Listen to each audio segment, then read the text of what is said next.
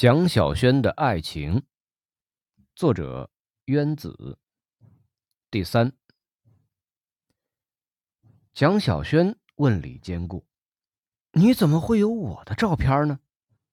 李坚固没有回答，又发来了一个视频。小轩打开一看，是李坚固家里客厅的墙上，小轩这张照片被放大后挂在上面。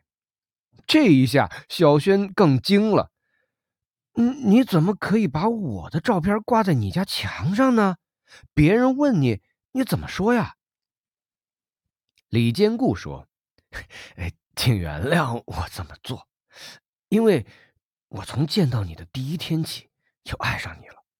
当然，你不知道，可那时我已经结婚了，没有资格与你恋爱了，只能把对你的爱。”深藏起来，我送你暖水瓶是有寓意的，就是我对你的爱是滚烫的，但也只能封闭起来。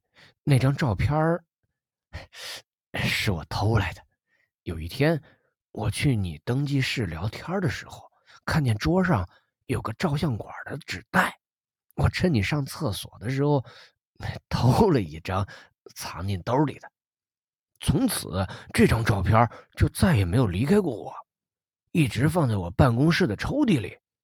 我怕丢了或损坏了，还多洗了几张呢。因为这张照片对我来说就如同我的生命啊！我不可能爱你了，但是有这张照片在身边，我就时时可以看见你。二十年前。我妻子病故后，许多人给我介绍对象，我一个都没看。我的心早就被你装满了。更重要的是，我想让自己有资格等你。你知道，当爱上你后却没有资格表白是件多么痛苦的事儿吗？后来，我干脆把你的照片放大挂在墙上，不管谁问我，都说你是我爱人。只是现在找不到你。但总有一天会找到你的。哎，你还记得我和你第二次见面吗？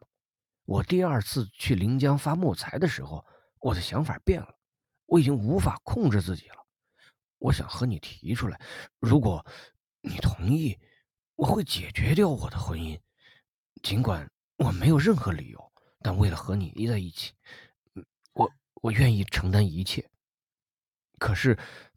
我听说你休产假的那一瞬间，我如五雷轰顶啊！你在我心目中是个多么清纯的女孩，怎么就休产假了呢？我不相信，我不相信你这么小就成了别人的媳妇儿。可当我在招待所门口看到你的那一刻，我相信这是真的了，因为你比之前丰满了许多，当然，也更漂亮了。我的精神塌了，没法发木材了，因为我在，我在临江每住一天，都像把心放在火上烤一天似的。我受不了这种折磨，我扔下了工作，直接回了南京。上班后无精打采，领导问什么原因，我又不说，一气之下，他就把我调到了连云港。哎，退休以后啊。嘿，我就加入教会了。有一天，牧师说我有心事，说：“哎，你说出来吧，上帝会帮助你的。”我就把心中的秘密告诉牧师了，牧师就联系了你们那儿的教会，很快就告诉我找到你了，并且把我的电话留给你了。我等了三年多呀，终于等到你了。我的牧师说。所有人的困惑，上帝都会管的。嘿，我们都是上帝的孩子。小轩对我说：“当他把李坚固对他的爱告诉女儿后，想不到女儿非常支持他和李坚固在一起。女儿说：‘多难得呀，四十年的等待，这个男人一定是真爱你的。’”你应该去找他，把您的晚年生活过得精彩。嗯，这太像一部爱情电视剧了。我也被小轩讲的故事感动了。我说：“小轩，你才五十七岁，完全可以再去恋爱一回。再说，李坚固这么爱你，对你一定错不了，就别自己单着了。老了，怎么也得有个伴儿呀。”小轩说：“嗯，我也是这么想的。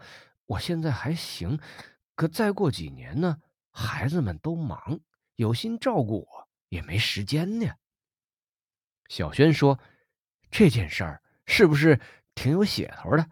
你拿去写一篇吧，也算我支持你们文院了。”我笑了，说：“等你和李坚固见了面，后面的故事。”更精彩呢。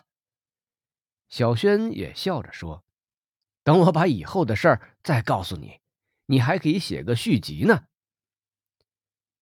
我在临江住了两个多月，要走的前一天黄昏，在万乐福超市又碰到了小轩，我连忙请小轩到旁边的西味道坐下。